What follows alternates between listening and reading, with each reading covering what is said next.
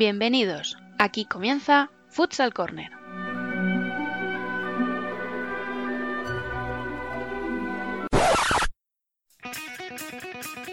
Una manera diferente de entender el fútbol sala.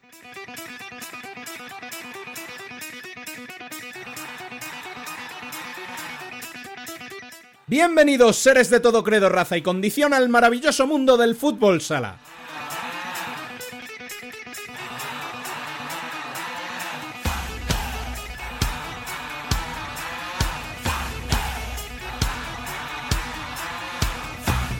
Arrancamos nuestro 39 programa de la primera temporada, recordando como siempre que podéis estar al día de la actualidad del fútbol sala en futsalcorner.es y seguirnos en Facebook, Twitter e Instagram como Futsal Corner Web. También estamos a vuestra disposición en la dirección de correo electrónico futsalcorner.futsalcorner.es.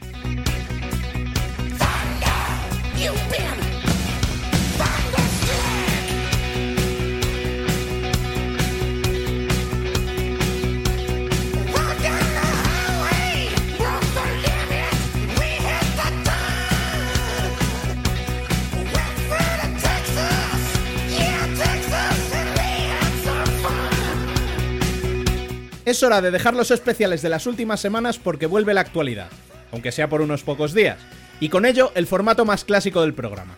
Hoy analizaremos los Playoff Express, que definirán los campeones y las campeonas de Primera División, así como el acompañante de Betis en el ascenso desde Segunda.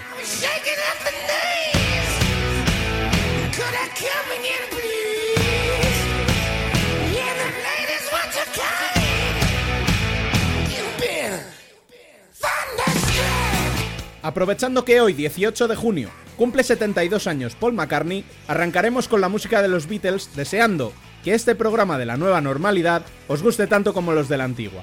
Les habla un servidor Rubén Robles. Sean todos bienvenidos a Futsal Corner, una manera diferente de entender el fútbol sala.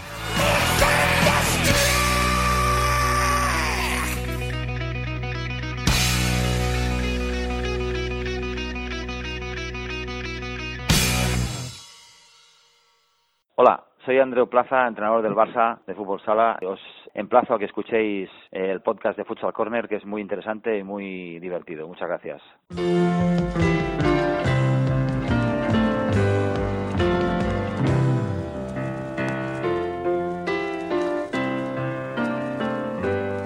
Las noticias.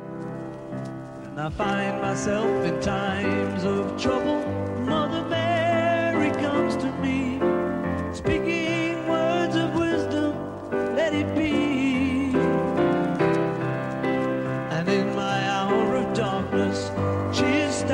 Comenzamos el repaso a las noticias con las fechas y horarios de los partidos que cerrarán la primera y segunda división del futsal nacional. Los playoffs por el título masculino se podrán ver en gol y enfrentarán el martes 23 a las 3 de la tarde a Inter y Jaén, mientras que a las 5 lo harán Barça y Levante. Para el miércoles 24 quedarán en los mismos horarios el Valdepeña Xota y el Pozo Palma. Las semis se disputarán el sábado 27 a las 12 y media y a las 3 y media, dejando la gran final para el martes 30 a las 3 y media de la tarde.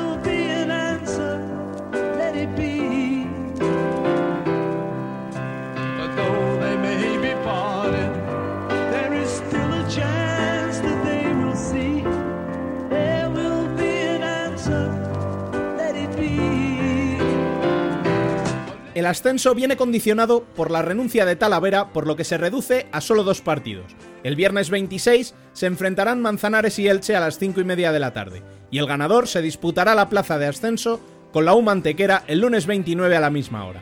Ambos partidos podremos seguirlos en streaming por la Liga Sports.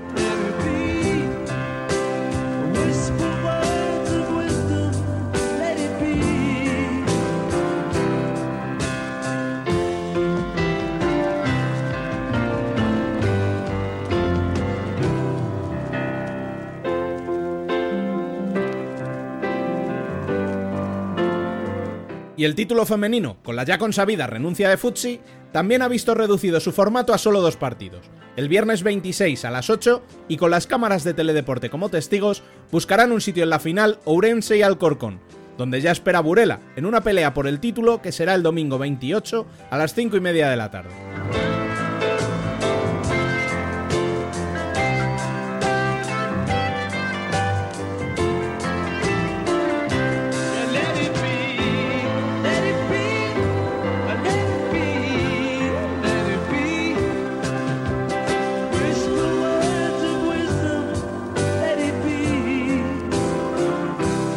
Si volvemos a la normalidad después del confinamiento, debemos coger la taza para tomarnos un café con un protagonista de altura. Muy buenas, Dani. ¿Quién te acompaña esta semana? Muy buenas, Rubén.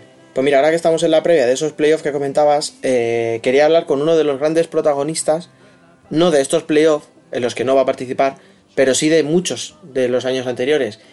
Porque este brasileño participó de forma consecutiva en seis de ellos, ganando una de las ligas. Hablamos de Dione Alex Veronese, o para los amantes del fútbol sala, batería. Y ahora que como otros grandes cracks ha anunciado su marcha a Francia, me parecía que era un buen momento para repasar con él su trayectoria y a ver si le sacamos un poquito si quiere volver en el futuro a España.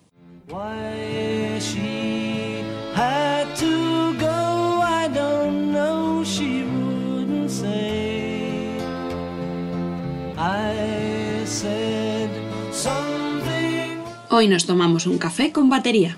yesterday. Yesterday. Love was such an easy game to play. I need a place to hide. Pues como decíamos en la introducción, está con nosotros Batería. Muy buenas tardes. Hola, buenas. Bueno, vamos a empezar con una preguntita muy corta y muy fácil. ¿Por qué Francia? Pues nada, lo primero eh, me impactó un poquito la forma con que me presentaron todo, cómo quieren, cómo quieren dar el salto, cómo quieren crecer, cómo quieren profesionalizar eh, el deporte en Kingersheim y sobre todo en Francia también. Y creen que yo puedo ser uno de esos jugadores que puede, puede aportar ese granito que les hace falta para, para crecer en el fútbol sala. Entonces ha sido un poquito a raíz de, de todo eso. Y, a ver, has dicho que es una Kingersheim. King- Kingersheim, eso es. Estamos, practi- estamos ahí practicando ya el francés. Sí. Aunque suena más alemán o suizo, Sí, está muy pegado, ¿no? El de la frontera. está ahí, está ahí pegadita a la frontera, es una- un sitio precioso, he podido estar ahí hace, hace un par de semanas, he conocido todo y la verdad que, que me encantó. Mm, Bueno, a lo mejor un poco frío para un brasileño, ¿no? Pero, pero bueno, ya. Pero es que yo, yo, vamos a ver, que en Brasil hay todo. Yo vengo del sur y ahí tenemos los Ah. extremos. también. Hace mucho frío y también hace mucho calor, así que eh, estoy, acostumbrado.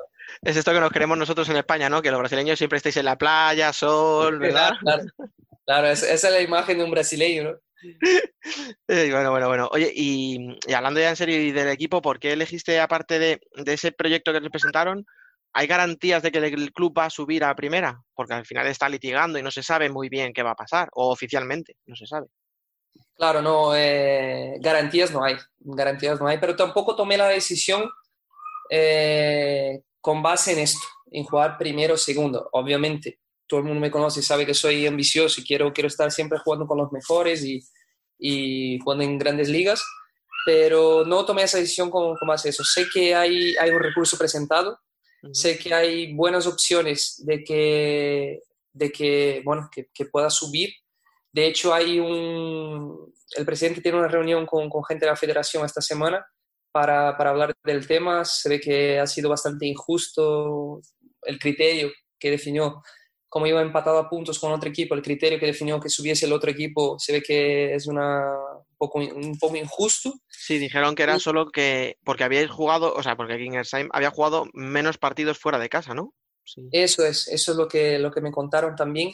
Ujú. y se ve que ese criterio no estaba estipulado en el, en el reglamento. Así que, como he visto también, salió una noticia recientemente del Consejo del Estado ahí de Francia que se cancelan todos los ascensos y descensos de eh, la liga profesional, o sea, de la liga profesional de fútbol y las, la, la, la sesión amateur, digamos así, Ujú. también se ven afectadas. Entonces, pues se, se va a rehacer, digamos, todo el proceso y, y, bueno, ahí es cuestión de ver si hay suerte, un poquito de suerte y también ojalá que nuestro, bueno, el fi- el fichaje de Eke y el mío pueda también aportar un poquito.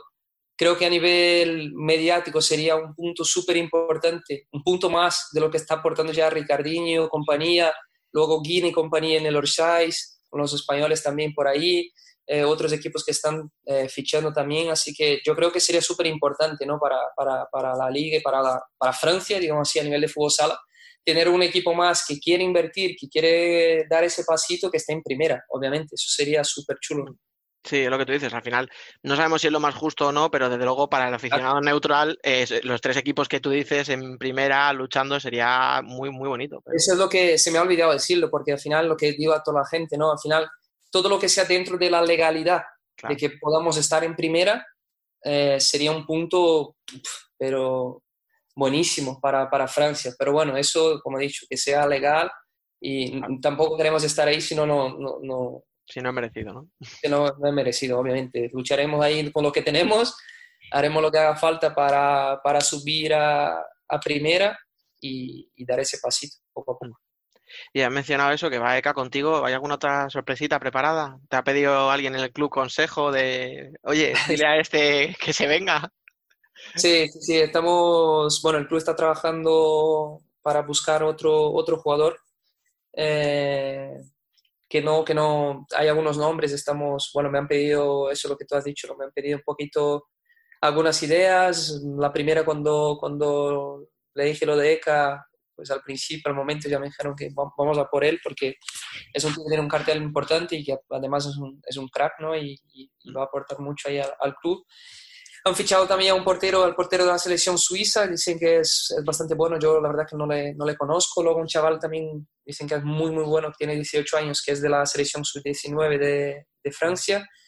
Hay algunos españoles que ya están en el equipo y, y, bueno, a ver si, si podemos fichar a uno más, que es un poquito la intención del club, para, para estar ahí bien, bien cargados para, para lo que viene por delante. Oye, y entiéndeme esta pregunta. ¿Francia se, va a ser una estación de paso para volver a la Liga Nacional de Fútbol Sala, un poco como fue Marruecos en su momento, para recuperar, etcétera? ¿O, es algo más definitivo esta vez?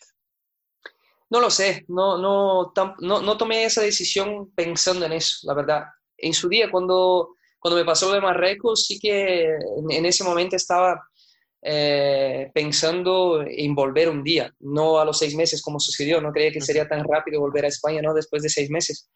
Pero ahora mismo tengo ni empezado, digo así, ¿no? Ni empecé ahí con, Como con para allá.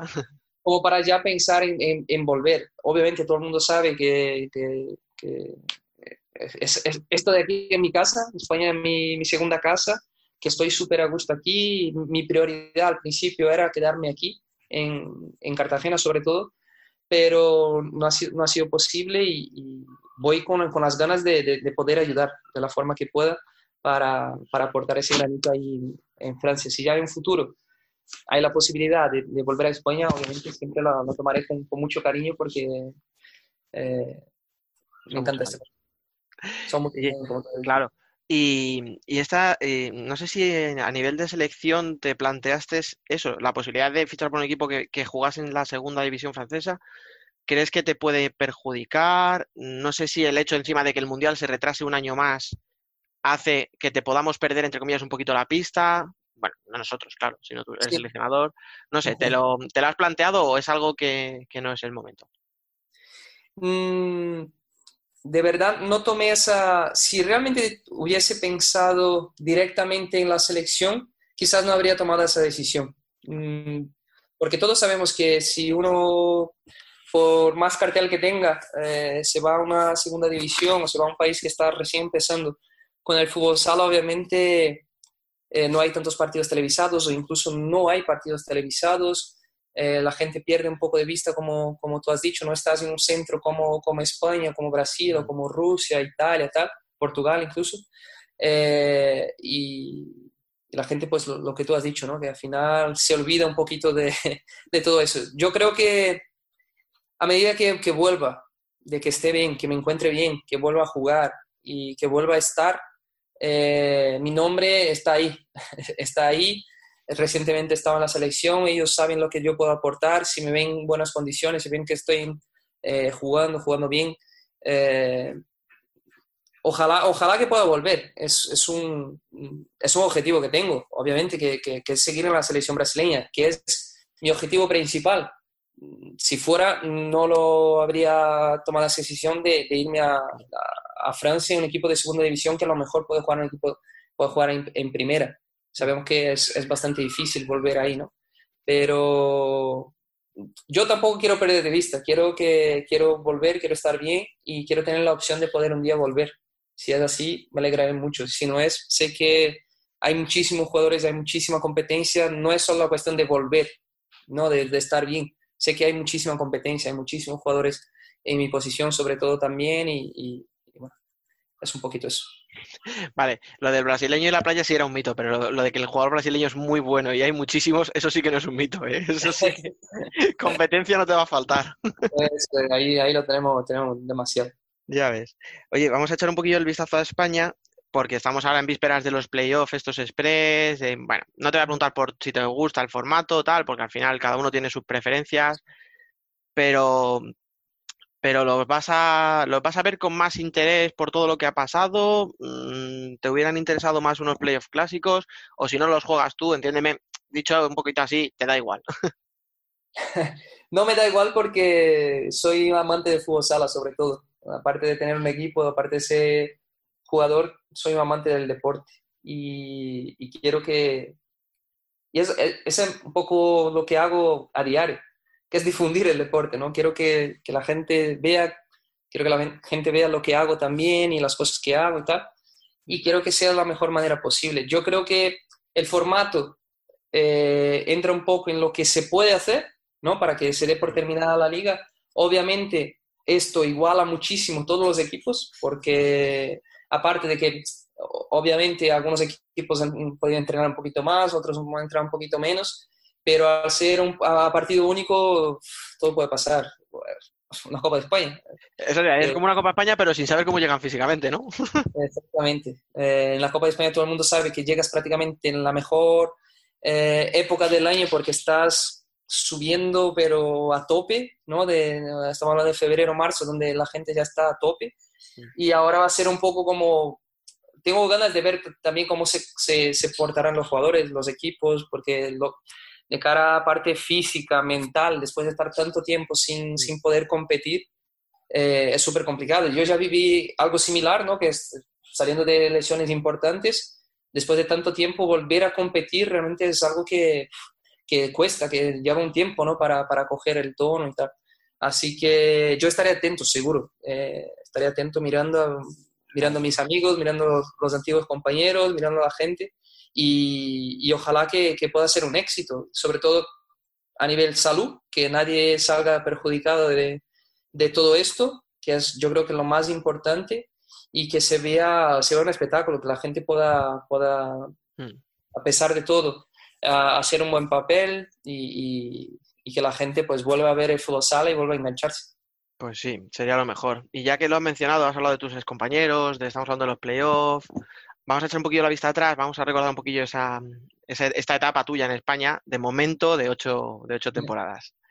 Eh, ¿tu mejor momento ha sido, fue la liga conquistada con Inter? Quizá la Copa de Logroño por aquel gol, no sé, o algún otro, o a lo mejor el día, el primer día que jugaste con Cartagena, por lo que suponía volver, no sé. ¿Qué recuerdas con más cariño? Pues es difícil elegir, ¿eh? Porque son muchos buenos momentos. Mm, Tú has dicho, al final eso, esos títulos con Inter, poder vestir la, la camiseta del Barça es algo único, ¿no? Viví momentos ahí, aunque no haya podido ganar algún título de expresión, viví momentos increíbles y quizás de mis mejores momentos a nivel deportivo en la pista han sido, han sido ahí en el Barça, sobre todo los dos primeros años. Luego poder volver después de una lesión dura y, y grave aquí a España, ese partido, en el- de primer, mi primer partido a vuelta de España, marcando incluso, ha sido un momento súper eh, bonito. Y es que son muchos, son muchos. Aparte de lo, de lo deportivo, que, que eso está chulo, de los títulos y tal, pero luego lo que a mí me, me vale mucho, mucho, mucho es el dejar huella, o sea, dejar huella donde paso. Y yo creo que en los tres equipos que pasé de momento por aquí, por España, creo que pude concretizar con, con, con creces en todo eso. Yo creo que tanto en el Inter como en el Barça, como, como aquí en Cartagena, he podido, he podido hacer con que la gente disfrutase en, en determinados momentos, he podido dejar amigos, he podido salir eh, con las puertas abiertas y eso es yo creo que es lo más, lo más importante y lo que valoro mucho también, Mm. aparte de lo deportivo. Claro, a ver, es verdad que en tu- de tu etapa de Inter, pues sí, efectivamente hubo, hubo mucho cariño, la gente te idolatraba. No sé si por eso quizá dolió más tu salida. Yo me acuerdo que además ya se empezó a hablar de eso un año antes, Sí, que ya se empezó a salir el rumor de que te ibas a ir a Barça, eso ya provocó que ya la afición le molestara. Bueno, una serie de cosas que no sé si a ti te molestaron, no sé si esa filtración te molestó, no sé si, si, si a lo mejor hubieras preferido que no se supiera hasta el último momento para que no hubiera suspicacias, no sé. Te, ¿cómo lo recuerdas aquella, aquella, aquello? y llevamos mucho tiempo sin ganar títulos y estaba súper centrado. Es verdad que luego, después de que, que se acabó la temporada y salió la noticia que realmente no me quedaba en Inter y me, y me iba al Barça, me llovieron eh, críticas, menos de las que de la parte positiva, pero hay gente que casi se lo toma a lo personal, ¿no? que ya va directamente a, tu familia o a gente que, que es eh, cercana a tal, y, eso la verdad que me, molestó mucho, la, parte de, de alguna pequeña parte de la afición de Inter, porque luego sí que es verdad que pude volver ahí a, a, a Torrejón y, y, y pude disfrutar y que la gente también pues me, me ha demostrado muchísimo cariño, pero sí que es verdad que en algunos momentos se portaron, algunos de ellos se portaron muy mal, muy mal. Sí, sí, No- a ver. no- Sí, recordamos, o sea, que hubo un, incluso parte de la afición que te estuvo llamando pesetero, que te llamaba mercenario, bueno, aquellos billetes. Pero bueno, claro, lo que tú dices, si nos quedamos con la parte positiva, porque al final eso no es agradable para nadie, mientras una parte hacía eso, es verdad que hubo otra parte de la afición que, al contrario, lo que intentó fue aplaudirte, corear tu nombre un poco como para demostrarte que no todos estaban en... en-. Claro, no, no sé, bueno, si, si eres un- una persona así optimista y prefieres quedarte con lo de un lado y no con lo del otro, porque al final eran menos, pero...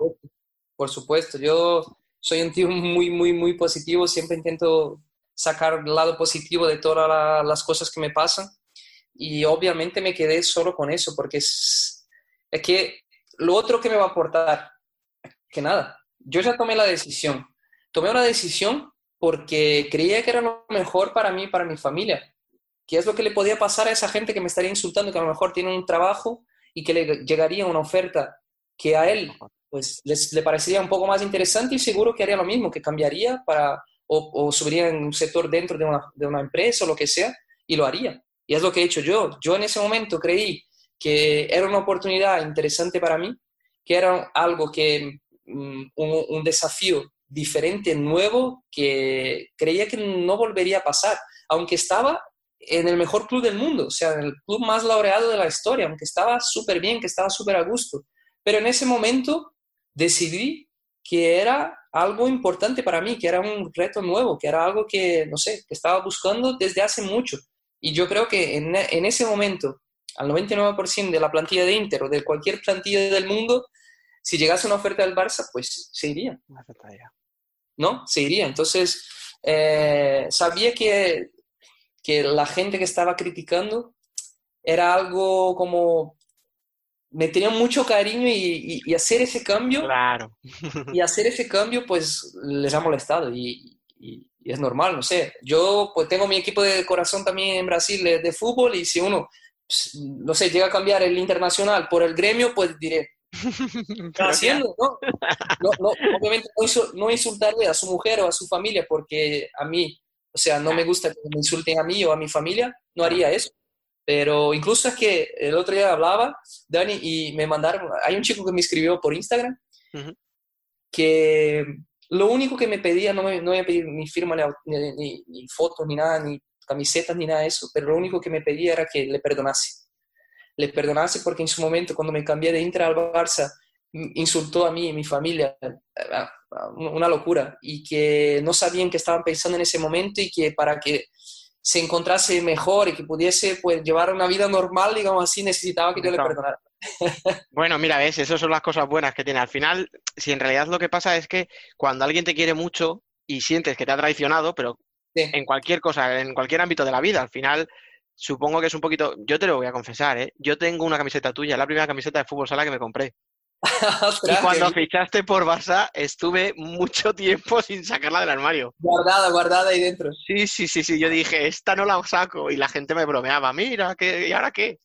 Pero es lo que tú dices, al final con el tiempo entiendes que es lo mejor para ti y que es una decisión totalmente lógica, que es que haríamos cualquiera en nuestro trabajo. O sea, te ofrecen algo que crees que es a mejor y lo aceptas.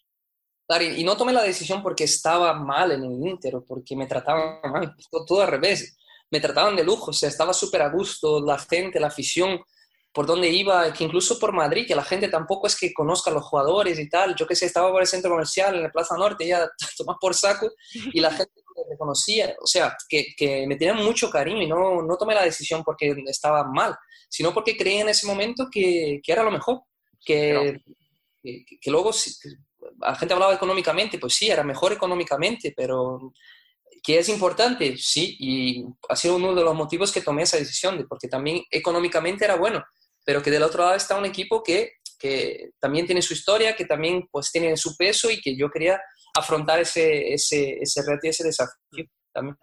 Y ya me has dicho, vamos a pasar a esa etapa del Barça, me has dicho ya que fueron, que crees que fueron de tus mejores años, aunque no se conquistaran títulos, que, mm, ¿con qué te quedas de esa etapa? Porque claro, al final fue una etapa difícil porque Inter ganaba mucho, o casi todo prácticamente, vas a través de una crisis, además había mucha, mucha competencia dentro del vestuario porque erais muchos jugadores y muy buenos, tú tuviste problemas con las lesiones, no sé, ¿cómo, cómo valoras toda esa etapa?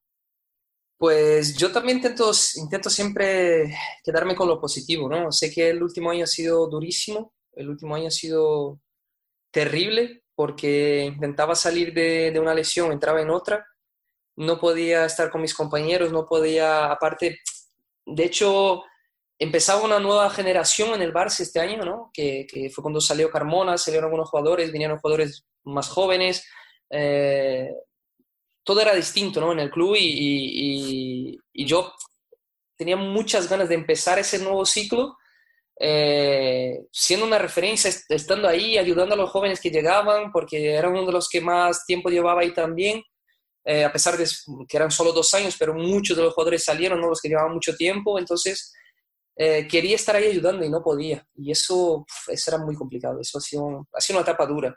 Pero luego, como, como te he dicho antes, al final los otros dos años hemos estado ahí muy cerquita de la gloria, ¿no? Hemos estado en la final de Copa, hemos perdido Jaén, la final de UEFA contra, contra Cairá también hemos perdido ahí eh, por un gol, o sea, hemos estado muy cerca por detalles, cosas que, que, que pasan, que a veces es incluso difícil de, de, descifrar, ¿no? ¿Por qué no hemos ganado a Jaén? Que todo el mundo daba ya por ganada esa Copa, ¿no? al Barça o, o a Cairá en su momento también, éramos más favoritos incluso que ellos. ¿Por qué no, no, no, no te sabría decir exactamente? Pero bueno, me quedo con muchos momentos buenos, me quedo con, con, con, con, jugadas, con el Palau a tope, con los drags corriendo mi nombre, con todo el Palau, con goles eh, decisivos también, igual que, igual que en el Inter, con las amistades que he hecho ahí.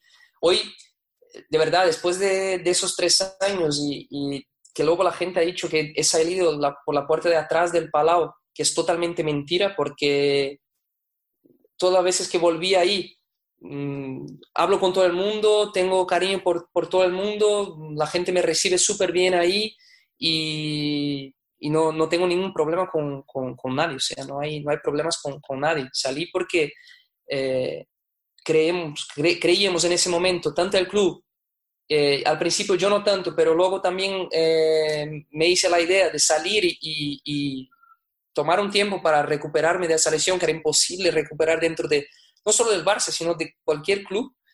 Y, y, tomamos esa decisión, ¿no? Entonces, son buenos momentos, son malos momentos, quizás no tan buenos. Y por eso digo, uh, tengo, tengo muchos buenos, las amistades que me, que me llevo de ahí, eh, grandes momentos también. Mm.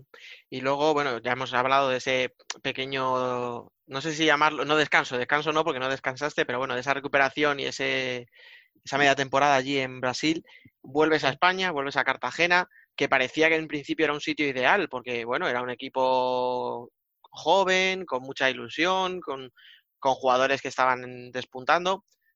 Pero claro, llegas y al poquito, eh, entre cambios de entrenadores y tal, se ve que aquello no iba a ser a lo mejor lo que esperabas, ¿no? Aquí en Cartagena dices, ¿no? Sí. Vale, no, lo primero voy a hacer un apunte porque el de nada, porque No, no, no, por eso, por eso, recuperación. la cantidad de entrenos que he hecho en Brasil, luego ahí, en- eh, luego jugando en el Marruecos, jugábamos cada dos o tres días, que no paraba en casa, viajando, y tal, era una locura eso.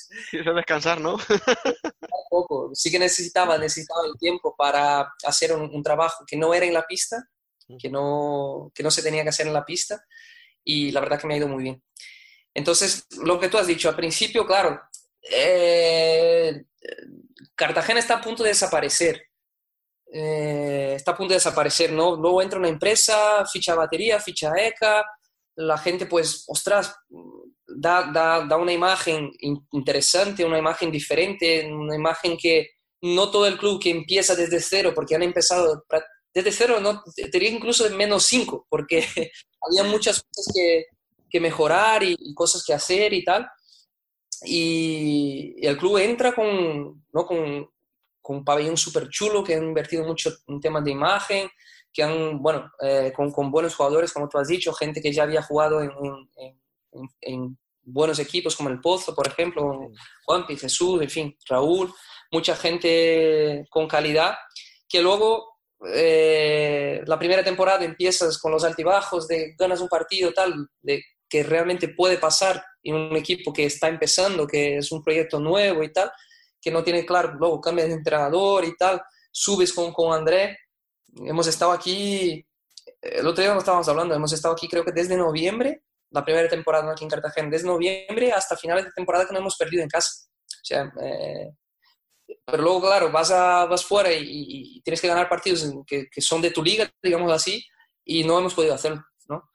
Eh, yo siempre he dicho desde el principio, la ambición, yo creo que es súper importante que el club la tenga, porque si el club no es ambicioso, al final mm, ni te metas. Si no eres ambicioso para poder llegar a un nivel de cara a medio, largo plazo, como un Jaén, como un Palma, como un Shota, por ejemplo, de llegar a este nivel, si no tienes esa ambición, pues que ni, no, no hay motivo de que, para que entres, ¿no? Pero claro, llegar ahí, o sea, es, ese camino es súper largo, o sea, no es de cara a una temporada, puede que sea, puede que, no sé, la- esa temporada hubiésemos entrado en playoff, lo que sea, liarla ahí en una copa y conseguir, ¿no? Que Lo que puede- todos esperábamos, más o menos, ¿no?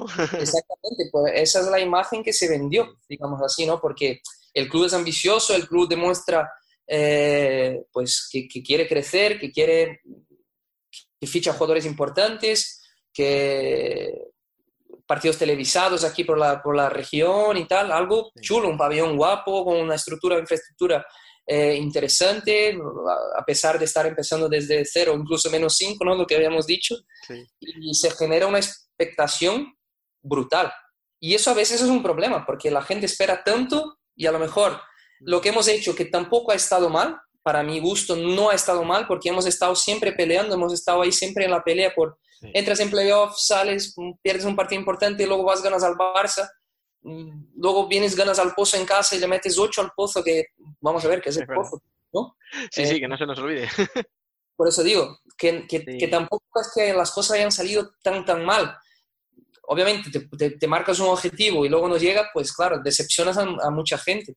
Pero lo que la gente tiene que entender es que hay un proceso normal y natural. Mm, Es muy raro, es, va a ser muy difícil que un equipo empiece desde cero el año que viene y que el mismo año o el año siguiente pues ya esté ahí. Eh, lo que ha pasado con Valdepeñas, más o menos, ¿no? Lo que... Lo, que, que- que Eso sería ha lo perfecto, pero claro, es que Claro. no, no sale siempre. no sale siempre, exactamente. Han hecho un, un proyecto súper interesante, han fichado jugadores importantes y les ha salido todo redondo. Que es una pena que no haya podido, digamos así, tienen una oportunidad de, de, de, de- de- oro, digamos así, ¿no? Ahora, porque aparte, además de un partido único y tal. Eh, pero bueno, eso es un poquito la, lo que yo pienso con eso, ¿no? Y incluso dije al principio que, claro, la forma como entras, con la gente que fichas, con la imagen que demuestras, vas a generar una expectación increíble. Luego, si no eres capaz de conseguir esto, te van a llover críticas, esto, esto no vale, o esto lo han hecho mal, y realmente no, no se ha hecho mal. O sea, hay, hay muchos motivos de por qué no consigues esos objetivos, ¿no? Sí, Y hay muchas cosas.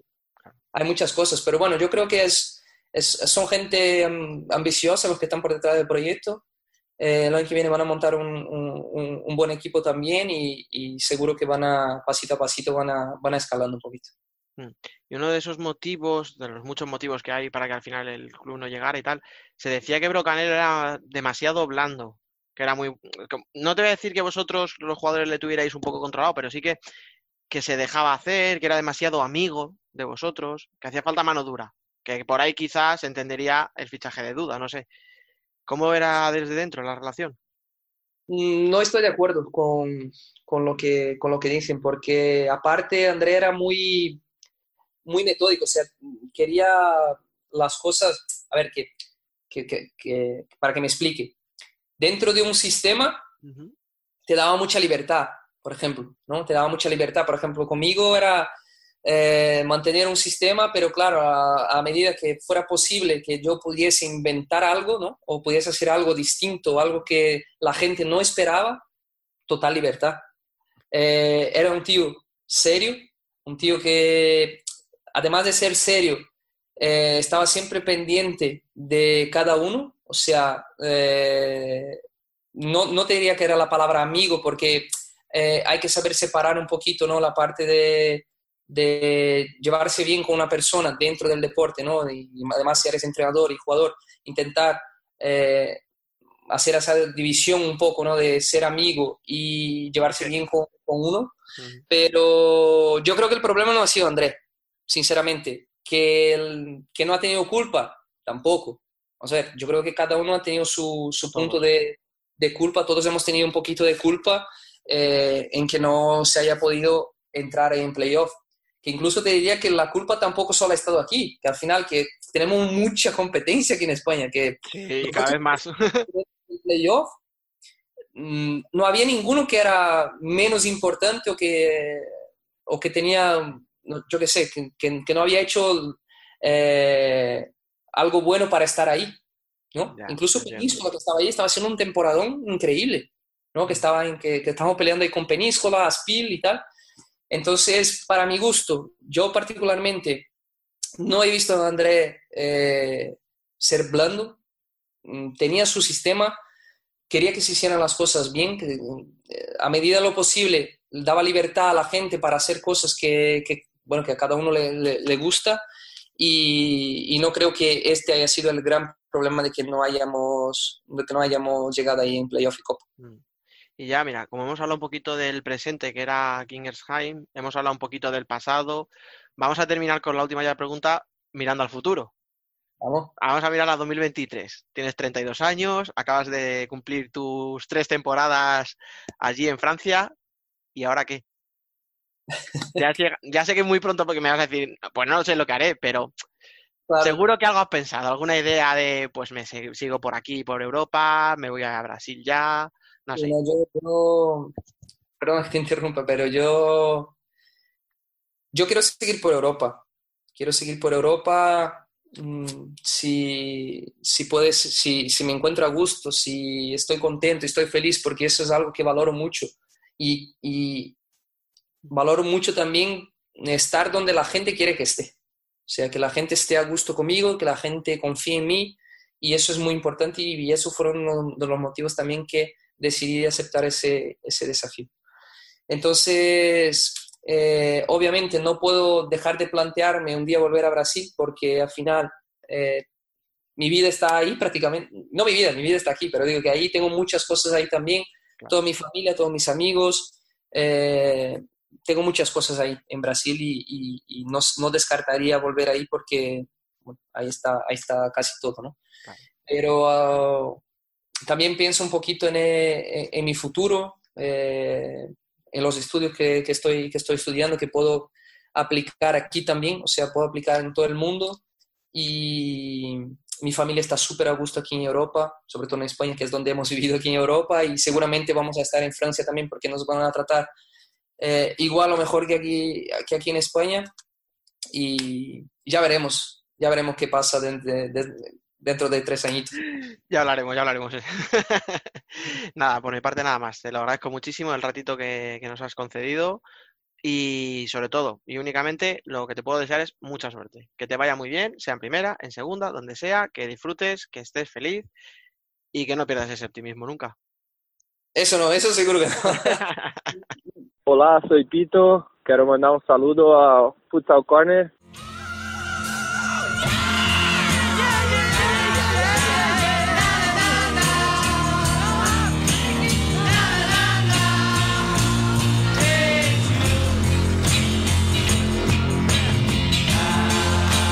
El debate.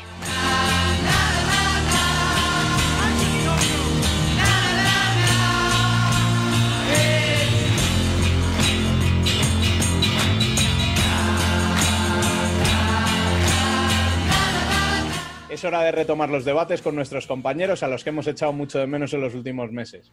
Así que os voy a ir presentando eh, a todos los que os vais a acompañar hoy en el debate. Están con nosotros, primero de todo, nuestro especialista en segunda división, que a partir del año que viene será especialista en primera, Iván Cabanillas, muy buenas.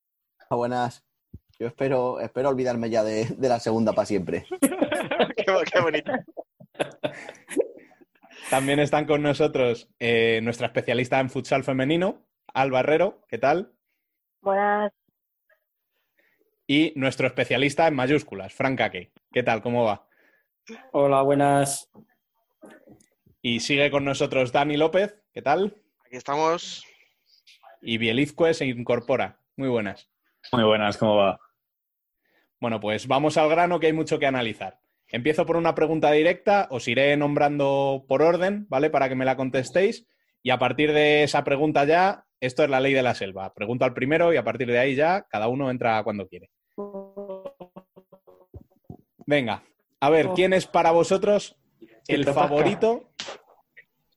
¿Quién es para vosotros el favorito en cada una de las categorías? En primera división, en segunda para el ascenso y en categoría femenina. Venga, empezamos por ti, Alba. Eh, voy a empezar feme- con femenino, obviamente. Para mí, favorito es, es Burela. Ah, por lo que ha demostrado durante toda la temporada, creo que está, bueno, creo que estábamos hablando que está un pasito por encima de Urense y Alcorcón. Por encima siempre está Futsi, pero con esta renuncia, pues yo creo que ahí el gran favorito es Burela. Eh, para masculino primera división me quedo con el Barcelona porque Inter tiene bastantes bajas y igual la cabeza en otras en otras zonas. Y de segunda mm, no la sigo mucho pero por resultados y por cómo hemos visto la temporada yo y porque es uno de los que siempre suena no si no me equivoco descendió el año pasado la eh, Humantequera yo creo que es uno de los favoritos. Fran, Eh, femenino, estoy de acuerdo con Alba, Burela. Lo que este año veo bastante fuerte es a Orense y Alcorcón. O sea, creo que cualquiera de los dos se lo va a poner bastante complicado. Pero en, teoría el favorito es Burela.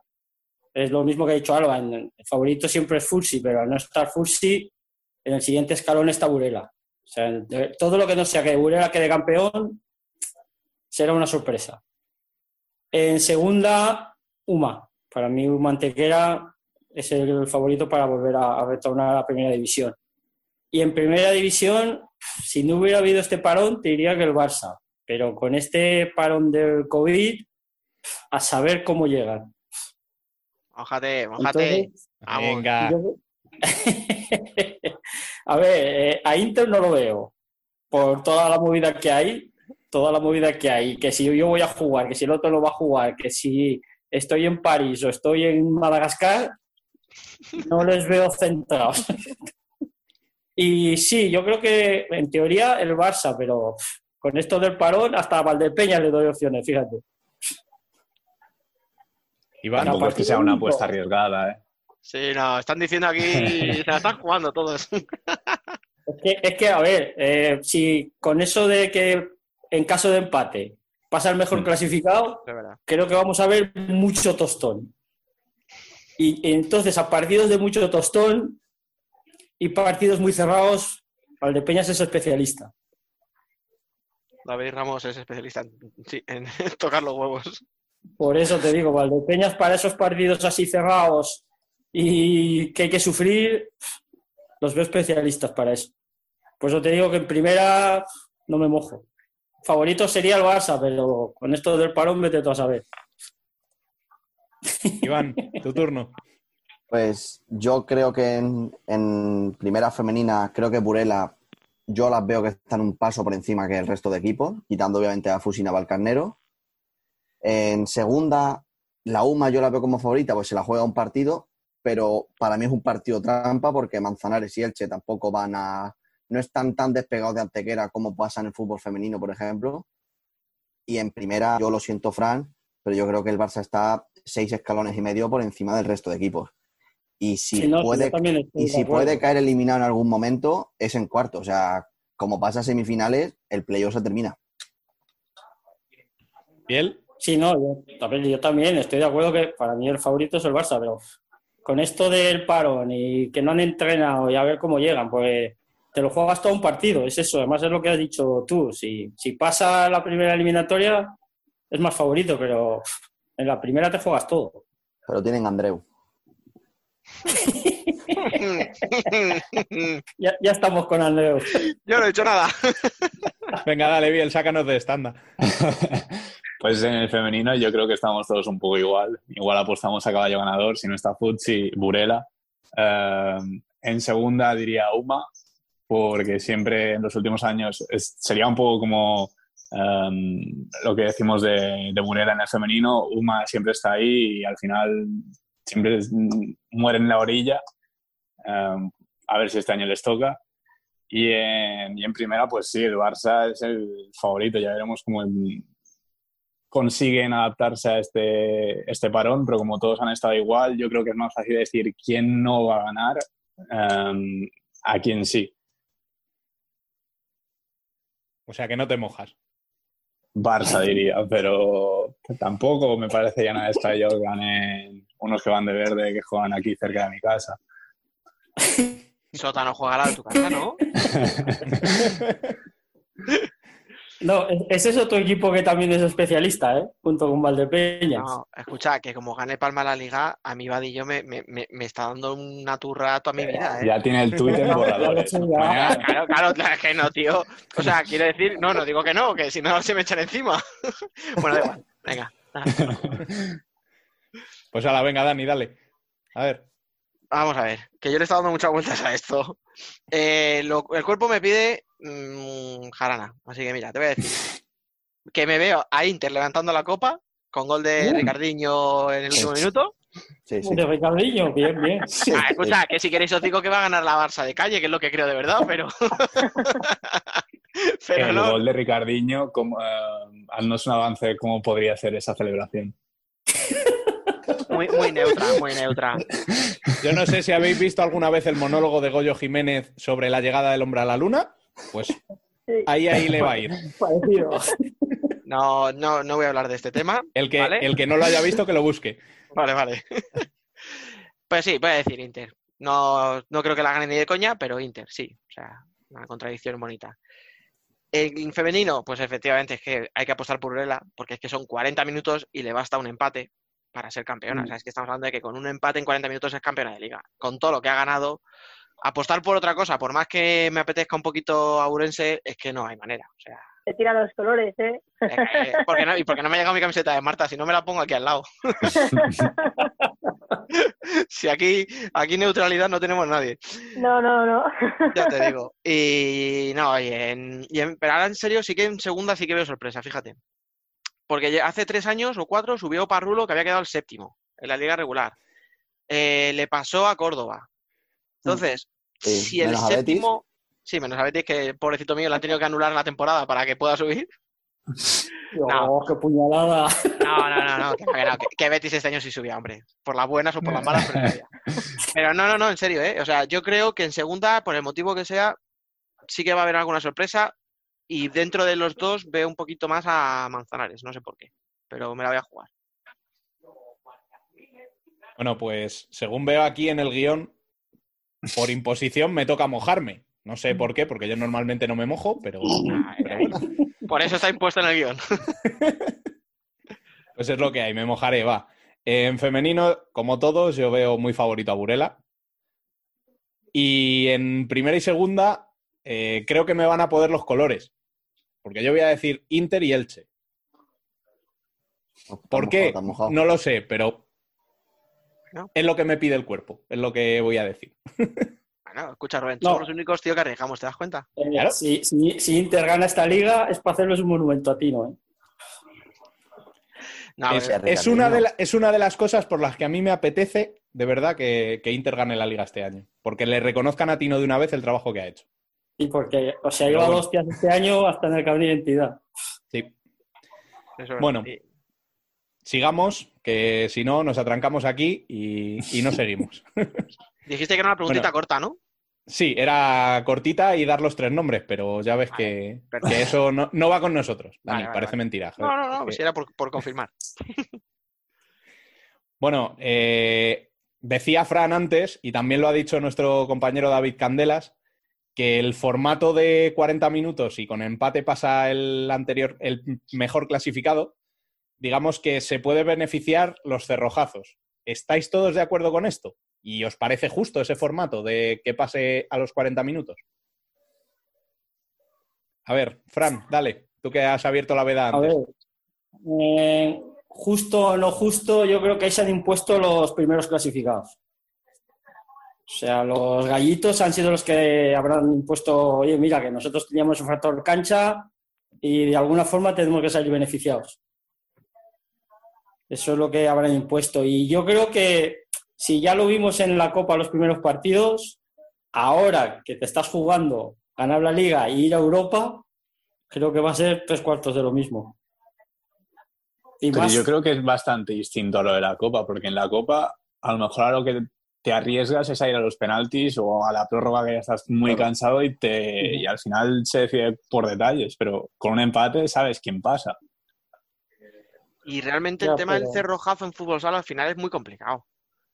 Porque hay No, yo equipos, Bueno, y aparte, Quiero decir, hay tú a, equipos Li- más a defensivos. Inter, Inter o Barça, que sabiendo lo que se juega, ni más Inter, o incluso un Barça que no juega en Champions el año que viene, dile tú que se encierre y que te metan un gol en el último segundo. Claro, no, a ver, al final ellos lo que tienen es ese colchón, esa ventaja. Pero que una vez que tienes la ventaja de saber que un empate a tres te clasifica, Hombre, que os atascáis. claro, es que ¿qué vas a hacer? Lo único que, pues eso, que te quitan el tener que sacar el portero jugador, que en el caso de Inter es- le equivale a gol en contra y cosas así, o sea, pero por lo demás, no le veo mayor inconveniente. Y lo veo justo, o sea, no sé si es como tú dices, Frank, que se han impuesto los clubes, pero es que me parece bien. A mí personalmente me parece justo que si pierdes el factor cancha, por lo menos tengas algo de ventaja.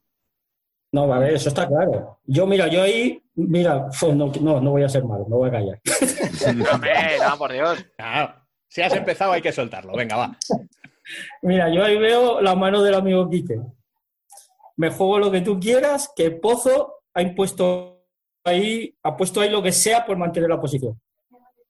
Pues solo tampoco es que ganen mucho ellos. Claro. Solo o sea, ganan solo en la primera eliminatoria.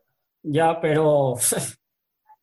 y ya me dirás tú en ese cruce, ¿eh? el partido que No, pon- y- O sea, pon- yo cuando antes he dicho que me es más fácil decir quién no va a ganar y quién que quién sí, o sea, para mí yo tacharía el pozo porque si ya sabemos que no saben llevar la presión, no saben jugar con presión, em, se lo juegan todo ellos, yo creo que es quien más se juega están eh, aprendiendo. Y, se van a ahogar. Y luego Sota Inter porque les desmantelan la plantilla, es por mis únicas bazas por las que no les veo campeones a ellos. Pues yo no me atrevo a descartar a nadie, ¿eh? Ni siquiera un Sota. Bueno, No, no sé. Es que creo que un, un Sota en 40 minutos mm, te la puede liar perfectamente. O sea, yo con Imanol no me ha puesto nada en contra, la verdad. Y que, y que de esto sí que es el último baile de verdad. Sí, sí. Claro, O yo- sea, esta es, es el- la última. O sea, yo, Sota, a ver, es un poco locura decir que es favorito, pero siempre está. Así que tampoco lo descarto para nada.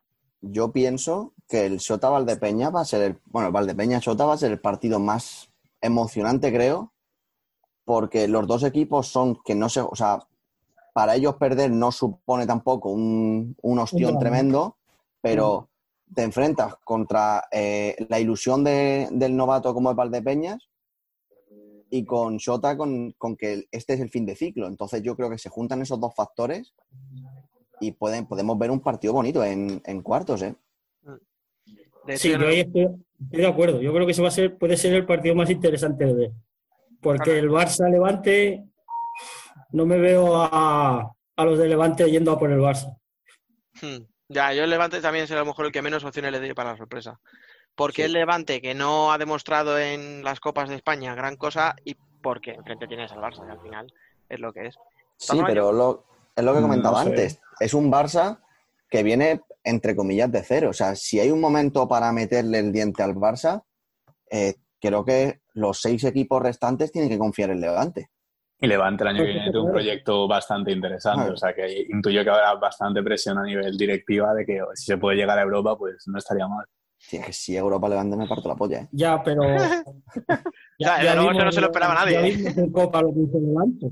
Claro, yo es que En Copa tenía la oportunidad Pero en Copa, o sea, y se quedó también ahí. lo hablamos, también lo hablamos poco, pero el nivel de afición, o sea, Levante no es que moviliza a mucha gente tampoco, pero el año pasado en los playoffs eh, dieron una, o sea, yo no me esperaba el 5-3, que me- creo que fue 5-3 al Barça en el Cabañal, que vale que juega en un campo neutral ahora, pero que también se puede dar ese partido. Mm. sí, que al final los grandes siempre en campos rivales a lo mejor bajan un poquito de nivel y como es- y el campo neutral y sin público es que también eso es un factor que no sabemos cómo va a reaccionar, o sea, porque a lo mejor a un jugador de Levante le puede impresionar ir a Torrejón o ir al Palau o ir incluso, si me apuras, al Palacio de los Deportes de Murcia, pero en una carpena que ya se lo conoce y que encima, va- por encima son los mismos ocho, ¿no? Sí, sí. O sea, todos han jugado ahí, se conocen las instalaciones, el pabellón, y no va a haber nadie ni silbándoles, ni protestando, ni no sé. Pero vamos, al final hay presión en los tres playoffs, Sí, lo tienen cuatro equipos, ¿eh? de todas formas. O sea, Inter y Barça están obligadísimos a estar en, en Europa. Barça por prestigio y sobre todo Inter por, por pasta, Por porque proyecto. económicamente lo necesita. El Pozo también, pero el Pozo puede sobrevivir sin Europa, porque lo ha hecho muchos años, aunque, Sí, pero aunque lo quieran, aunque lo quieran. la, la hostia que puede ser este año del Pozo, que se jugaba todos los títulos y ya, ya, no sola- ya no solamente en no ganar la liga, no clasificarte a Europa. Tú ponte que Palma, que puede pasar, les elimina en cuartos de final. Que no es ninguna tontería. Por eso, yo para mí ese partido, junto con Shota Valdepeñas, que es el, pa- para mí el más bonito, creo que en el Palma Pozo es el partido donde más hay que perder realmente, porque Palma también lleva unos años haciendo unos, unos proyectos de equipo bastante tochos. Ambos equipos que caigan en cuartos de final puede ser una, una hostia gorda, ¿eh? Pues Y uno yo- va a caer sí o sí. O sea que- y yo, de todas formas, yo veo más a Palma, que han tenido la, la mini ventaja de ir avanzados de fase con respecto a los demás. Y yo le por ello, ¿eh? O sea, Murcia creo que iba Sí, como iban a la par, ¿eh? creo, ¿eh? ¿iban a- Sí, sí, sí. Mur- ¿Murcia y Palma iban en la misma fase? Sí, Sí, creo que sí. De Pues hecho, los, entonces, los tres primeros que empezaron a entrenar fueron Palma, Pozo y Barça. entonces recorta esto que he dicho. Que... Aquí no se censura nada. Ah, no, eso los pero- hacen otros. me, sigue, me sigue pareciendo Palma un pelín por encima. Pero claro, es que le- el formato este de empate pasa el mejor clasificado les perjudica. Yo creo que al final el tema del empate lo único que, que te hace es saber que si estás por debajo de la clasificación vas a tener que hacer un gol. Ya está. Yo, mira, eh, es que, sí, pero que te quiero decir, en el momento en el que tú te pongas a ganando 1-0, Mm. ya está. ¿Y, y qué equipo de fútbol sala sale a aguantar un 0-0? Si es que es imposible casi. Es que ahí donde yo iba a ir, en la Final Four de la Copa del Rey está el Barça. Pero es que el Barça jugó la- los cuartos contra Burela. El Barça se puso 3-1. Burela apretó un poco, apretó 3-3. Y desde ese momento hasta los penaltis se quedaron aguantando el resultado. Dice, yo llego a una tanda de penaltis y si suena la flauta de los penaltis, ole, ole yo. Sí, pero ya era un 3-3 en la segunda Claro. parte. Claro, ya, Claro. No, tienes que- ya no son 40 minutos, eran 10. Sí, pero yo sinceramente no veo que muchos partidos se vayan a ir con goles de ventaja al descanso. ¿eh? Creo que vamos a ver unos unos y ceros ceros Sí, sí, eso seguro. para, para regalar. Incluso más unos unos que 0-0, que creo que si se sigue la tónica que se está viendo el fútbol, de que los porteros hacen verdaderas catástrofes, yo creo que vamos a ver también alguna que otra cagada en el parque con los porteros, ¿eh? Ahí, Yo ahí por eso quería iba a ir yo ahora. Sí, Ahí o quería sea, yo por eso iba a decir que, que no creo que haya tampoco muchos 0-0. O sea, yo creo que habrá muchos fallos, y sobre todo en los minutos iniciales, y que pueden costar muy caros. Acordaros, Bueno, eh, los que lo escuchasteis, perdona. No, no, dale, dale. No, que iba a decir, acordaros, hablando de porteros, que en la rueda de prensa que da Alex, portero de Inter, cuando renueva, él Mm. dice y reconoce que está fatal. Dice, si yo puedo entrenar la fuerza, yo he podido salir a correr desde primero de mayo, dice, pero yo no puedo ejercitar ni elasticidad, no puedo moverme, no puedo hacer los, o sea, cosas específicas de Mm. portero, y él, y él lo decía, que es que un portero está oxidadísimo, y que no es lo mismo que un jugador de campo que al final entrena Mm. más el físico y tal, pero no sé. A ver, Alba, que te veo con ganas. Sí, es que este parón, por la parte que me toca, este parón, yo, yo por eso pues salía a correr, he hecho deporte, fuerza y todo lo que tú quieras, pero hacer entrenamiento específico de portero, aparte de lo que subía Rafa a, a Twitter, que bueno, algo intentabas hacer, si tenías la, la, Espacio. la posibilidad, sí, espacio, porque mi salón no es el suyo, Claro. eh, es muy complicado. Yo ahora mismo me pones delante de una portería y me voy a mover como un cono. Te mete- Ah, pues, pues vamos a volver jugar, ¿eh? Vamos a volver, vamos a volver a jugar, Ahora- que yo quiero, yo quiero engrosar el currículum, ¿eh? Sí, pero Ahora, este año Fran va con Es vuestro nosotros. momento, ¿eh? Es vuestro momento. Yo voy con quien me digáis, no tengo problema. Nah, ya lo, este año hablo con David, que está, esto Tú se va a no, te, acabar. Pero tú no te preocupes que te hacen como a mí. Llegas allí y te dicen, no, no, no, tú vas con los otros. Y bueno, pues nada. para- cría cuervos. Que bueno, que, que, no, que no quiero hablar de eso porque sé lo que vais a acabar diciendo y no es verdad. No perdimos. Venga, venga. Sí, Sigue, sigue, sigue. No, ¿qué iba a decir? El tema de la presión. Al final, realmente, Inter-Barça, que es lo que os decía, que no lo he terminado. En segunda, la presión la puede tener Uma. Pero tú a un Manzanares o a un Elche no les puedes exigir nada. Entonces, el que pase de los dos va a pasar con toda la ilusión y encima habiendo jugado un partido. Pero Y en quitan- femenino lo mismo, toda la presión es para Burela, exactamente igual. Toda. Sí, o sea, pero Burela no se puede permitir ni medio fallo. Porque ¿cuántos Inter y partidos ha Barça tienen ganado? dos partidos, ¿eh? De presión. Es el problema que tienen Inter y Barça. Aguantar dos azotes. Claro, es que son, es que son cuestiones distintas. Es que los otros favoritos, pues eso es lo que decimos, Uma y Burela tienen un partido. Es que es eso, un empate en Es 40 un- minutos, una final. pum, para Es arriba. que, es que encima no tienes ni que. O sea, lo que, lo que hemos dicho antes, si un Mantequera o Burela les da, dicen, pues venga, vamos a salir con cuatro cierres de inicio y ponemos cinco personas debajo de la portería, se pueden pegar así 40 minutos, ¿eh? Perfectamente. Que no, no sé que no va a pasar. Pues yo creo que la UMA va a intentar, tanto UMA como Burela va a intentar encarrilar el partido con uno o dos goles o lo que sea y tener un mínimo ventaja para jugar con el, con el marcador también. Pero que como les vale el empate, creo que la presión es menos a la que tienen Barça y, y No. Movistar de tener que ganar dos. ¿Realmente creéis que físicamente es posible hacer eso? Es decir, después del tiempo que han estado parados, ¿vosotros pensáis que van a poder estar 40 minutos corriendo detrás del balón? ¿Qué es lo que te No. cansa además? No, o sea, no lo, ve- no lo veo factible ni estando en ritmo de competición. Claro, o sea. Bueno, que- vamos.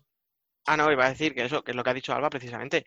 Que tú podías ver vídeos, tú podías seguir entrenamientos, los jugadores al final han, entrado- han estado con sus preparadores físicos, pero que es que estás en una casa y el fútbol sala no es el fútbol, tío. Aquí la gente tiene casas de 60 metros cuadrados, hay tres jugadores que comparten piso, o sea, Claro. ¿qué haces en el salón de tu casa dos meses y medio, tío, sin moverte? Y al final salir a correr, que es lo que te han permitido durante un mes, no es, no es nada, o sea, es simplemente para... el fútbol sala es cambios de ritmo constantemente. Eso en el salón de casa no lo puedes hacer. Sí, te cargan los muebles en dos minutos, pero... O la tele. sí.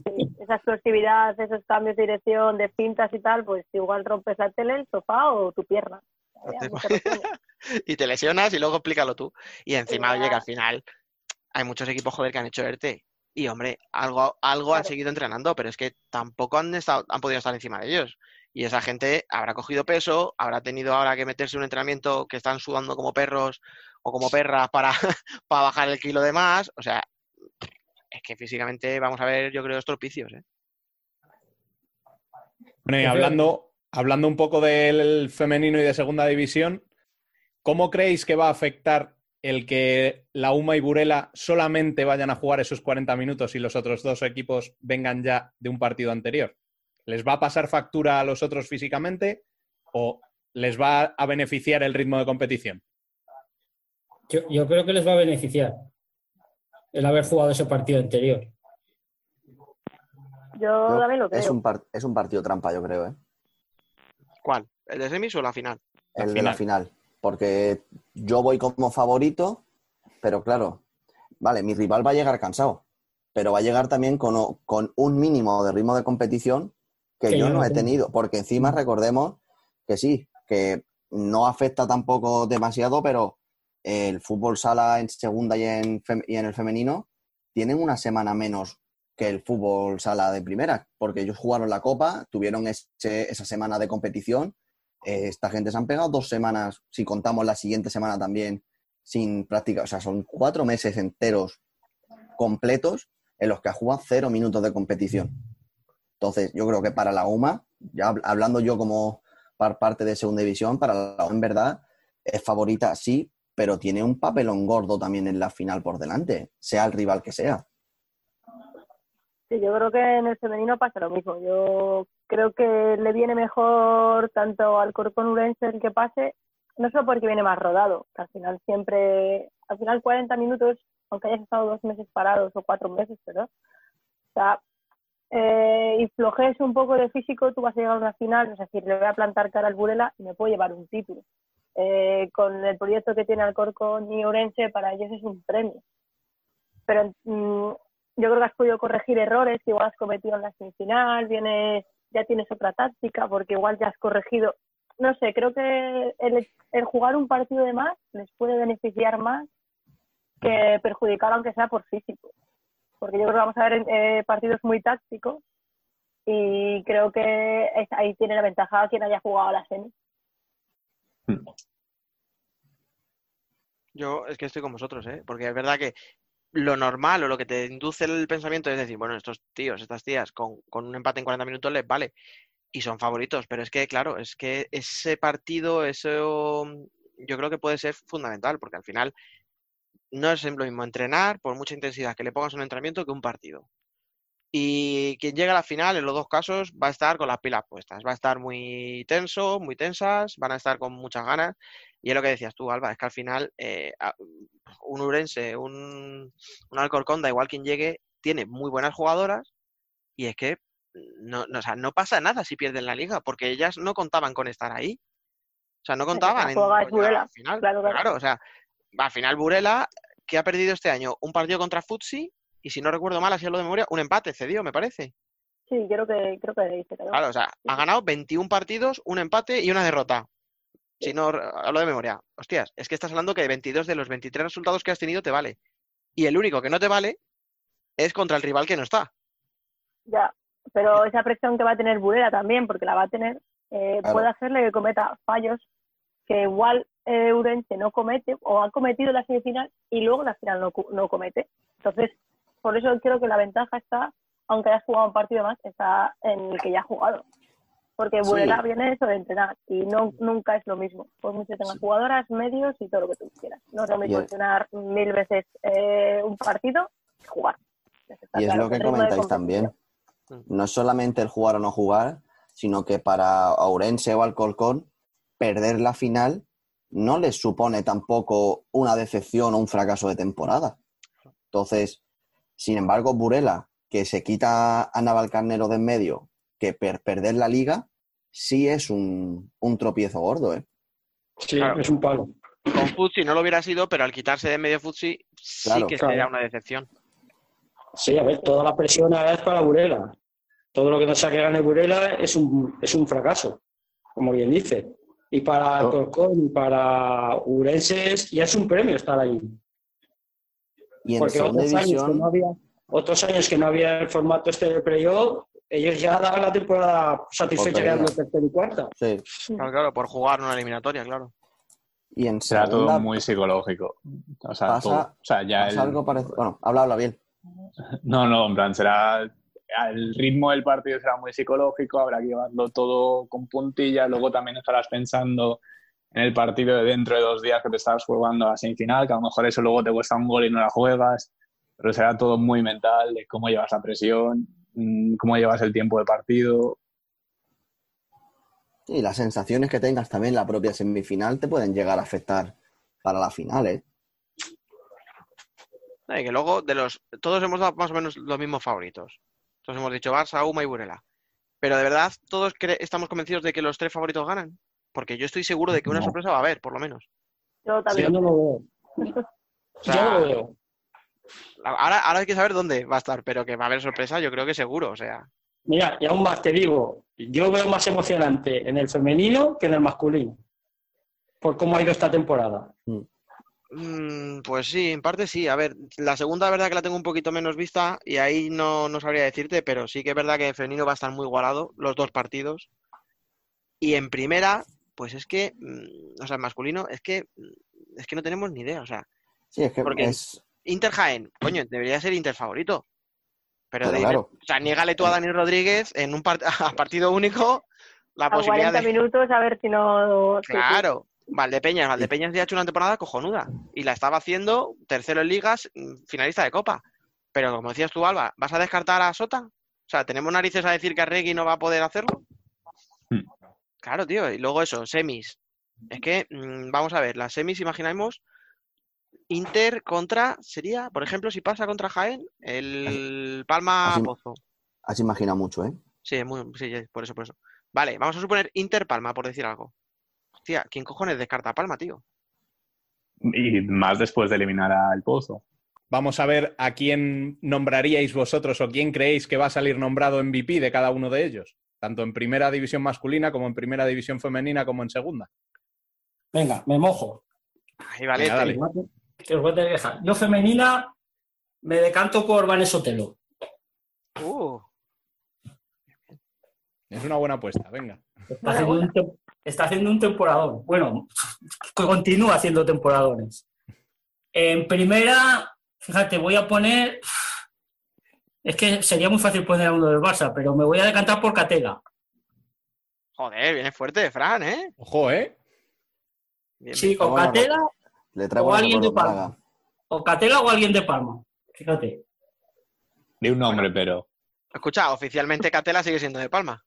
eh, Sí. Hasta el 30 de junio. Sí, también. Pero. Sí. Y en segunda sí que ya estoy perdido. En segunda no sé. Nada, venga. Yo, yo estoy apuntando todo, ¿eh? Que lo sepáis. Vale. Sí, sí. Yo en segunda no. Ahí estoy un poco perdido. Venga. A ver, Iván, dale.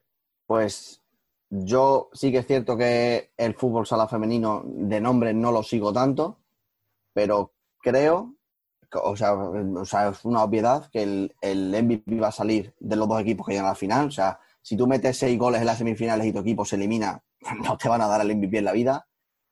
Y es que aquí la cosa está, pues si gana Burela va a ser una jugadora de Burela y si lo gana Urense o Alcorcón, se lo van a dar a una de ellas dos, a una jugadora de, esos dos equipos. Entonces, no te sabría decir, pues no sé por nombre. Por segunda división, como yo, aunque no sea, o sea, es favorito, pero con lo que hemos comentado de la presión y demás, yo creo todavía que va a ganar la UMA. Yo creo que Nando, el pívot de, de la Mantequera, si lleva no sé cuántos goles esta temporada en el playoff, con que marque dos, tres, lo tiene hecho. Y mi apuesta por primera, ¿vale? Va a ser un jugador del Barça, pero va a ser Adolfo. Porque como a los equipos rivales el empate no les va a valer, van a salir de juego de cinco forzados. Y si hay alguien que en juego de cinco te la puede liar, es él. Ahí está bien tirada. Sí, sí, ¿eh? El cabrón sabe, sabe buscarla. Ahí está bien tirada. Venga, va, Alba, dale. Eh, bueno, yo en segunda no, no tengo ni idea, así que no voy a mojar porque es, tontería. Eh, en primera masculina tampoco me voy a mojar mucho porque iba a decir Diego. creo que acabó muy bien la temporada y siempre está, siempre aparece y creo que además, no sé, es un jugador que me gusta mucho. Así que me la, me la voy a jugar no mucho, pero me la voy a, voy a decir que Diego. Y de primera femenina tampoco me lo voy a jugar mucho, voy a decir Peque. Eh, de Burela, pero bueno, mm, sí, yo creo que yo creo que me la voy a jugar a Peque. ¿Biel? Yo el femenino iba, iba a decir, bueno, o sea, copio a Alba, pues también iba a decir a Peque. Eh, en segunda, si se cumple lo que he dicho de Uma, pues. Mm, no sé. O sea, el de segunda no lo tenía pensado, pero bueno, sea alguien de Uma seguro. El portero de Uma, seguro. Cone, Eh, Cone. Cone también tiene, tiene opciones, ¿eh? Y, y en primera, yo de verdad creo que Palma puede hacer algo y cuidado Mati Rosa no aparezca después de ocho meses sin haber tocado bola y, y sea el MVP.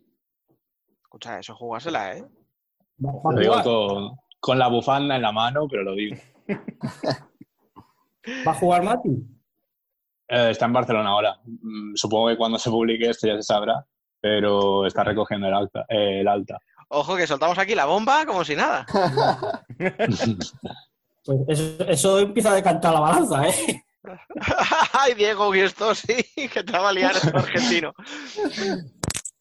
Es que, es que eso es gol para Palma.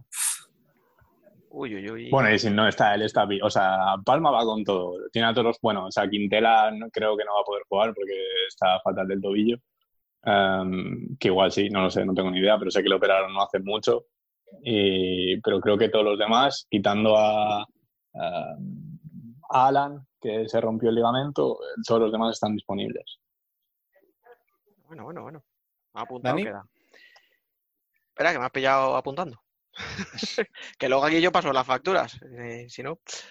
A ver. que queda. o sea, Venga, vamos a. No, y luego tú. yo ya me he mojado con los equipos. ya. Y ahora con los jugadores, vete pensando, venga. Tienes los dos minutos que tardo yo en soltar mi rollo.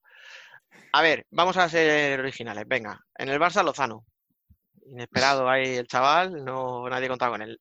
Pero no, no, a ver cómo está físicamente y tal, por todos los problemas que ha tenido. No sé si le supondrá más problema o menos, eh, pues eso es lo que hablábamos antes, volver a la actividad. Pero yo creo que Lozano, con toda la experiencia que tiene y tal, creo que va a ser clave. Además, un tío que defiende bien, que va arriba, que mete goles, yo creo que va a ser clave, aunque no vaya a ganar la final. Pero bueno, si seguimos la teoría de, Iván, no podría serlo porque el Barça no va a ser campeón, pero bueno, vamos a decir Lozano. Eh, a ver, del femenino lo normal sería decir Peque, que es lo que me tira, pero no, me la- vamos a ser un poco originales, pues vamos a decir Jane, que ya se la lió a Fusi ahí en la Supercopa y, gol, tiene, así que vamos a, vamos a tirar por ahí. Y me quedaría para la segunda, pues es que estoy un poquito con Iván. A mí Nando, de lo poco que he podido ver a Uma, me ha gustado mucho, además es un chaval muy jovencito y tal. Y sí que tengo yo cierta esperanza en que pueda, en que pueda hacer ahí un, un buen partido. Además, un chico joven, lo que decimos, por el tema físico, va a coger la forma enseguida y yo creo que, que la puede liar. Bueno, pues a ver, y yo. En segunda división, la verdad es que prefiero no mojarme porque no tengo, no tengo ni la más remota idea. O sea, no, es así. Si acaso, si acaso, ya que he dicho que, que sería Elche el que, el que ganase, pues podría pensar en un jugador tipo Kiwi, yo que sé. Algo así. Sí, Kiwi o Ruby también pueden. Si gana Elche, Kiwi o Ruby también son favoritos, ¿eh? Ah. En, en femenino, yo me voy a ir a Peque, que es la apuesta fácil. Además, es de la casa, así que es lo que hay. Tira, Sí, sí, lo- tiran los sí, colores. Ya ha puesto sobre seguro también, ¿eh? Yo ahí Y-. Pero, escucha, es Y que en tú eres- primera- Vale, termina, perdón. Y en primera, y aquí viene lo gordo, yo estoy seguro de que el MVP va a ser uno de los que se va de Inter. Uno de ellos. No sé cuál, pero uno de ellos. De los Es que no se moja nunca, tío. O sea, Rubén, dilo, va, ya basta de Vale, tonterías. pues lo voy a decir. El MVP, el MVP va a ser Bebe. Vale. Joder, macho, qué pena que esto es un podcast y la gente no puede ver las caras, ¿eh? Las caras. las caras, Paco, las caras. No os preocupéis que voy a hacer un pantallazo y lo subiremos. Está grabado, ¿no? El clip Subiremos entero. con Está, el momento- está grabado y va a subir, o sea que. El segundo después que en el que Rubén dice bebe. Hostia, es que duele, ¿eh? No, no, no. A mí me parece cojonuda, coño, la apuesta, di que sí. Pues, eh, yo pensaba que iba a decir Borja, pero cuando luego ha dicho lo de que alguno que se va, digo, Borja ya no es. No, no jodas, tío, déjame a uno. vale, Bueno, vale. Apuntado queda. Y aunque hayamos dicho que íbamos a hablar solo de deporte, no se pueden obviar los horarios, ¿vale? Esos que han dado tanto de qué hablar. Em, ¿Sois de la corriente de los que dicen que preferís que coincida con el fútbol o preferiríais que, que esos horarios eh, no coincidan, aunque la gente esté trabajando y no pueda verlos lo bien que les gustaría?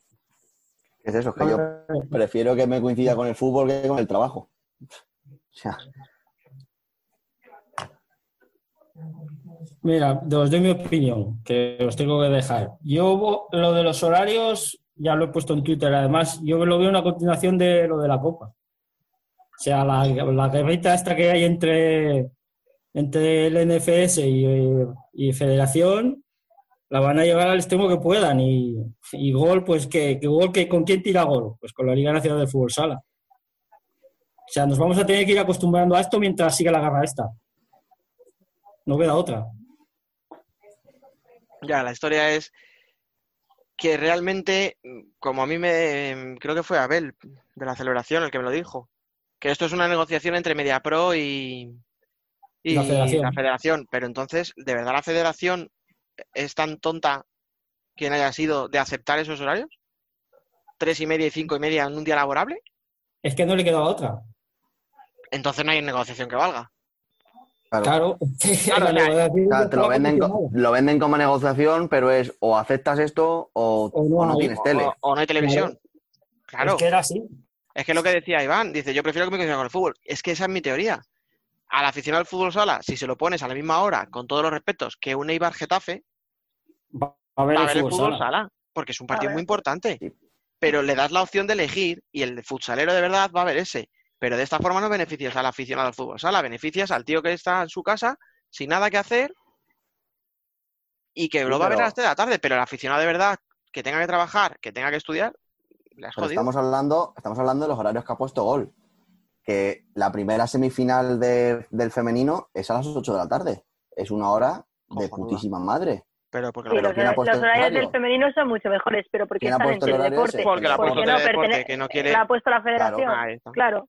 No ha habido guerra entre nadie. Ahí la ahí sí habrá habido negociación. Ahí sí habrá habido Es- negociación y habrán dado los horarios.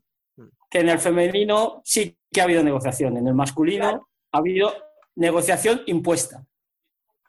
Unilateral. Hostia, es que, la es, que, es que negociación impuesta como término es para estudiarlo, ¿eh? y sé lo que quiere decir, pero sí, sí, claro, es que es de coña. Ver, Tú vienes a negociar conmigo, pero tienes este horario. esto o nada. Pues dame esto. Claro. Libre elección, libre elección. el si quieres tener tele o si no quieres tener tele. Es lo único que tú, que tú puedes decidir. Yo- Ya visteis los horarios en la Copa. Y no hubiera sido mejor, pregunta, ¿eh? ¿No hubiera sido mejor igual haberlo hecho en streaming? Que al final aficionado de fútbol sala se lo va a ver en streaming igualmente, porque le da igual. Bueno, No sé hasta igual, qué punto, por cuestión de derechos, se puede. No se podía. No se puede. Vale, vale, vale. Es que si no. La Liga Nacional, la Liga Nacional no te lo permite. Ya, claro. Vale, vale, cierto. Hay que seguir mamando de la burra hasta que podamos. Sí, pero Hasta que hasta- pero leche. Claro, pero lo Y que yo no entiendo a hablar más. es que lo que yo no lo que yo no termino de concebir, ¿vale? Yo, bueno, pues si se han pasado con los horarios se han pasado, pero a mí decirme seriamente eh, una final, ahora que estáis aquí de, de ambos equipos, Movistar Palma a las tres y media de la tarde. O Pues sea, que, o sea, no se, puede, no se puede dar por los cruces, pero que te llegue tu equipo y una final sea a las tres y media de la tarde, primero que es un horario horrible para una final, o sea, que te que el- todos los nervios que se te generan a lo largo del día y demás, a las tres y media, lo que quieres es comer a gusto, echarte una siesta o trabajar en función de, de- cómo esté cada persona. A las tres y media por una final me parece una, una- auténtica vergüenza, tío. Ah, me parece lamentable. Pero sobre todo encima que es que es junio, tío. Si fuera julio, todavía dice, bueno, mucha gente tiene horario de verano, redu- jornada reducida, Claro, hay más gente que a las tres y media puede estar en casa. Pero es que esto, o sea, ya veremos las audiencias y a lo mejor nos llevamos una sorpresa. Pero es que lo vamos a ver los que estamos aquí, cuatro gatos más. y, y tenemos, Y tenemos la Así luego suerte- podrás decir que son los Playoff Express tristes. Claro. Yo tengo la mini Vale, suerte de que con el teletrabajo me puedo poner aquí la tele de fondo mientras yo estoy programando o haciendo las tareas que estoy haciendo. Pero claro, eh, muy liberado de carga de trabajo estar yo para poder ver el fútbol sala con atención. Tranquilamente, claro. Porque si lo, si lo único que voy a estar haciendo es estar con el ordenador y en cuanto escucho que, que el comentarista alza la voz porque había un gol y lo voy a mirar, yo no estoy viendo fútbol sala, yo estoy viendo los goles. Y Es como ver un resumen en directo. Efectivamente. Y sin poder rebobinar. Bueno, pues esperemos que, que la situación sea lo mejor posible y que se pueda ver eh, lo máximo posible de, de los tres playoffs. Eh, muchas gracias a los tres por venir, tanto a Fran, que sabemos que tiene un poquito de prisa, así que te despedimos ya. Muchas gracias por estar aquí. Encantado. Yo cuando queráis. Iván, muchas gracias también por haberte pasado este ratito con nosotros. A vosotros por, por invitarme. Y a Alba igual. Te esperamos para todo lo que viene ya de cara a la próxima temporada. Ahora ya que no tengo entrenamiento, ya no tengo excusa para perderme los debates, así que apuntarme por Sí. ahí. Bueno, pues muchas gracias también a Dani López y a Biel. Nos, nos oímos la semana que viene. Hasta la próxima, chicos. Hasta la próxima. Para cerrar el programa, hoy queríamos contar con la opinión de un amigo de la casa, pero sobre todo de alguien que ha vivido la renuncia de Futsi desde dentro. Os dejamos con Carlos Moreno, su preparador físico, y con la música de un artista que nos dejó hace ya 10 días. Desde aquí, todo nuestro cariño para ti, Pau, y gracias por todo. Si salgo corriendo, tú me agarras por el cuello y si no te escucho, gritar, te tiendo la La columna. Tú agarras todo el rato y si quieres más pues